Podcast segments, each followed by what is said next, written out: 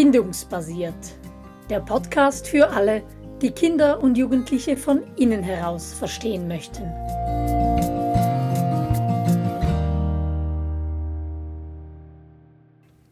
Teenager verstehen. Geht das? So heißt unsere aktuelle Podcast-Serie. Und heute schauen wir uns die erste große Veränderung auf dem Weg über die Brücke von der Kindheit zum Erwachsensein an, nämlich der Wandel im Bewusstsein. Und wir, das sind Simona. Hallo. und ich, Angela. Und ja, Simona, was passiert bei diesem ersten großen Entwicklungsschritt? Mhm. Ja, wir sprechen ja von einem Wandel im Bewusstsein oder auch von einer Bewusstseinsexplosion. Wir merken das, dass unsere Kinder wie ein bisschen anders ticken, wenn sie sich eben auf den Weg über die Brücke machen, den ersten Schritt machen. Oft ist das auch das Erste, was wir wahrnehmen, dass da andere Fragen kommen, anderes Verhalten kommt.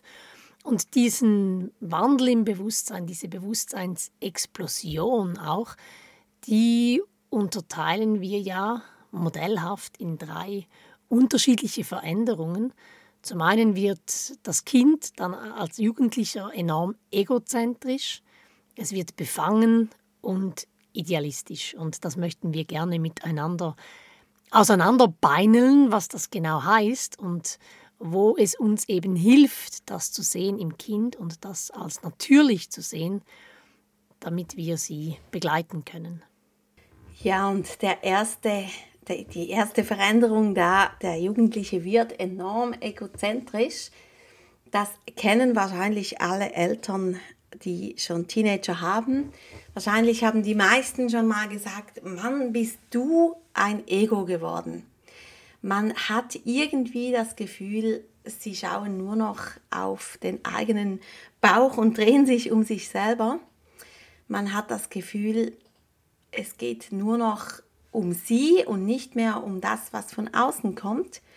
Und es fühlt sich manchmal so an, als hätten sie Scheuklappen an und als wären sie blind und taub für das, was überhaupt von außen kommt. Und das fühlt sich nicht nur so an, das ist auch wirklich so. Und das hat auch seinen guten Grund. Es geht nämlich darum, dass sie eben in dieser Zeit plötzlich ihr eigenes Innere entdecken. Plötzlich wird es möglich, nicht nur wie in der Kindheit von innen nach außen zu sehen, sondern eben auch von außen nach innen zu blicken und sie entdecken, hoffentlich, dass da in ihrem Inneren eine Persönlichkeit entsteht und dass sie eigene Meinungen und Pläne und Ziele für ihr Leben haben und so weiter.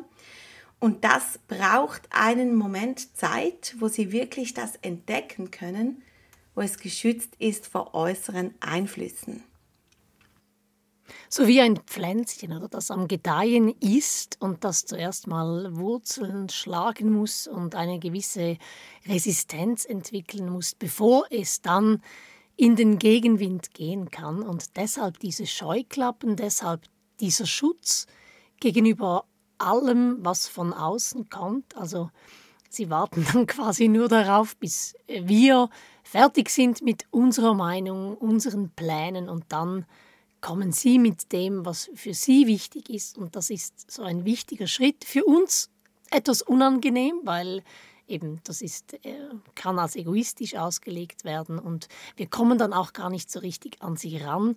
Aber es ist so wichtig, wenn wir das sehen, dass dieses eigene, dieses Persönliche, dass das Raum bekommt, dass wir dem auch Raum geben und das vielleicht auch herauslocken und ganz sicher nicht einfach darüber hinweg fahren oder das eben als egozentrisch beschämen oder nicht wahrhaben möchten, was da das Kind äh, entwickelt in sich drin.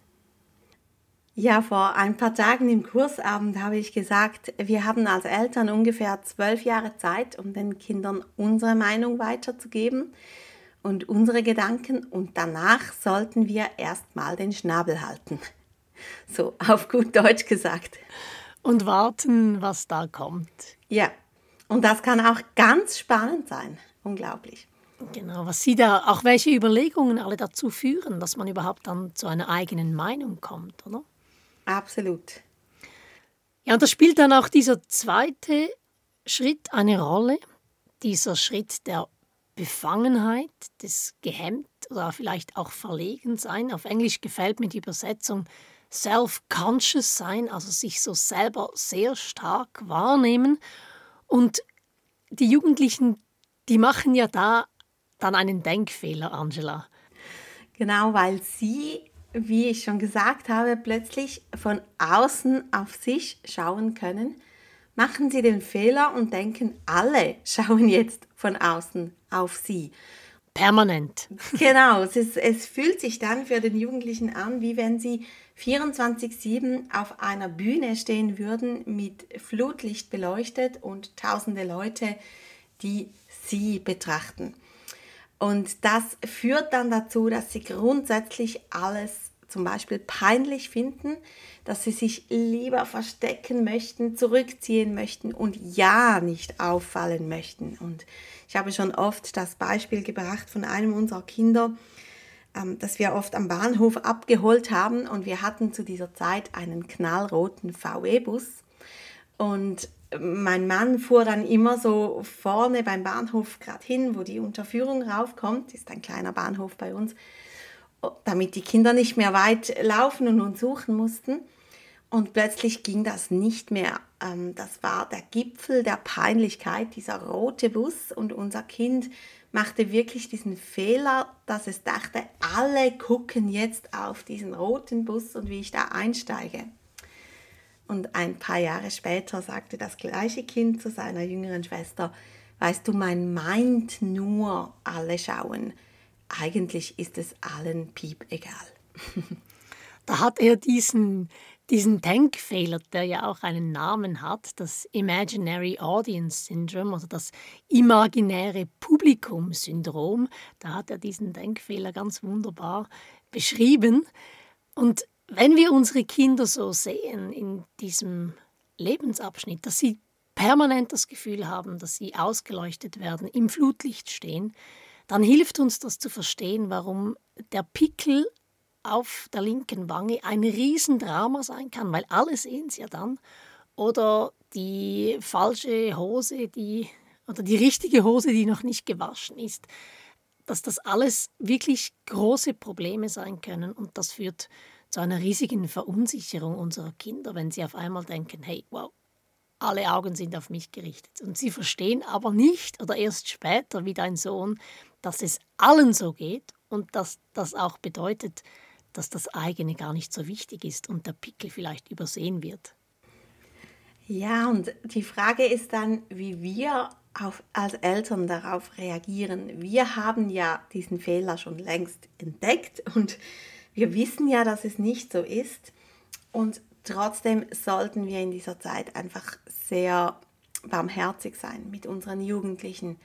Einfach in dem Wissen, hey, das gehört zur Entwicklung dazu und es bringt in diesem Moment nichts, wenn wir sagen, ja, komm, mach nicht so ein Theater oder ah, das schaut doch niemand oder ähm, ja, du übertreibst jetzt oder irgend sowas.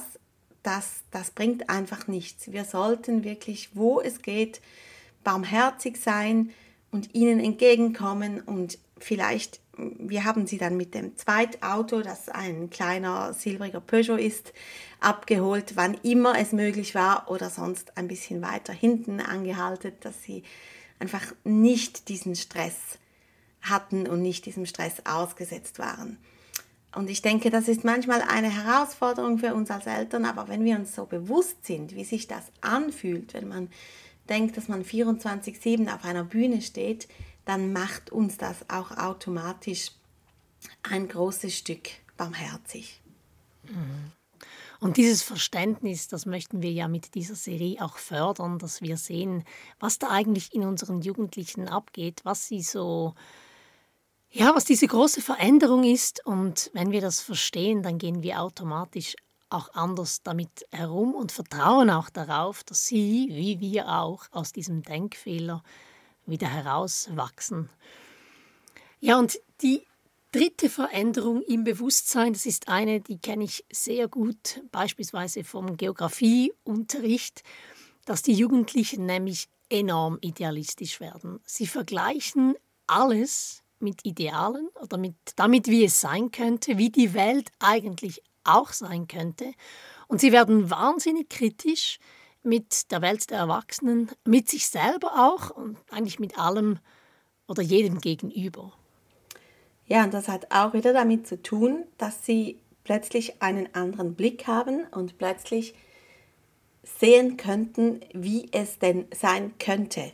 Mhm. Also wie die perfekte Mutter sein könnte oder die perfekte Lehrerin. Oder eben auch, wie der Umweltschutz perfekt umgesetzt werden könnte, wenn sich alle daran halten würden.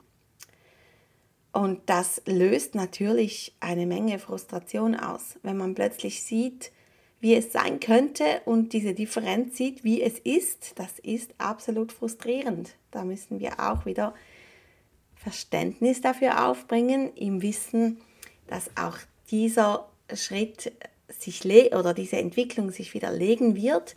Aber in dieser Entwicklung liegt ja auch ein Schatz verborgen dass man herausfinden kann, wofür man sich wirklich einsetzt oder wer man wirklich ist. Diese, diese drei Veränderungen, einfach um das nochmal so abrundend zu sagen, die da im Bewusstsein geschehen, dieser Bewusst diese Bewusstseinsexplosion, die hat damit zu tun, dass unsere Kinder sich auf einmal von außen wahrnehmen können. Deshalb werden sie befangen, deshalb sehen sie auch eine Perspektive, ja, was wäre denn alles noch möglich. Sie werden idealistisch und sie werden eben auch egozentrisch, weil sie auf einmal in eine Beziehung mit sich selber treten und das eigene, dieses kleine Pflänzchen sich da am entwickeln wird. Und das sind ja Veränderungen, Angela, die geschehen einfach im Jugendlichen. Also dieses egozentrische, dieses Befangene und dieses idealistische. No matter what, ob der Jugendliche jetzt reif ist dafür oder nicht, das geschieht einfach. Und wir haben ja jetzt darüber gesprochen, dass das Hürden darstellen, Herausforderungen, die es zu meistern gibt. Und was ist denn da jetzt nicht nur für uns als Erwachsene, die wir sie begleiten, was ist denn die Hürde, die Herausforderung für den oder die Jugendliche? Ja, wie du gesagt hast, es passiert einfach, man kann sich nicht entscheiden dafür. Und die Hürde ist aber nachher die Entscheidung, stelle ich mich diesen Veränderungen bzw. diesen Gefühlen, die damit ausgelöst werden. Wie gehe ich damit um? Stelle ich mich dem Alarm der Verunsicherung, wenn man sich eben wie auf der Bühne fühlt und total unsicher ist, aber auch der Einsamkeit, die ein Stück damit einhergeht und, wie ich schon gesagt habe, auch dieser großen Frustration. Die Frage ist, kann man mit all diesen Gefühlen einen Umgang finden? Es sind ja auch unangenehme Gefühle dabei.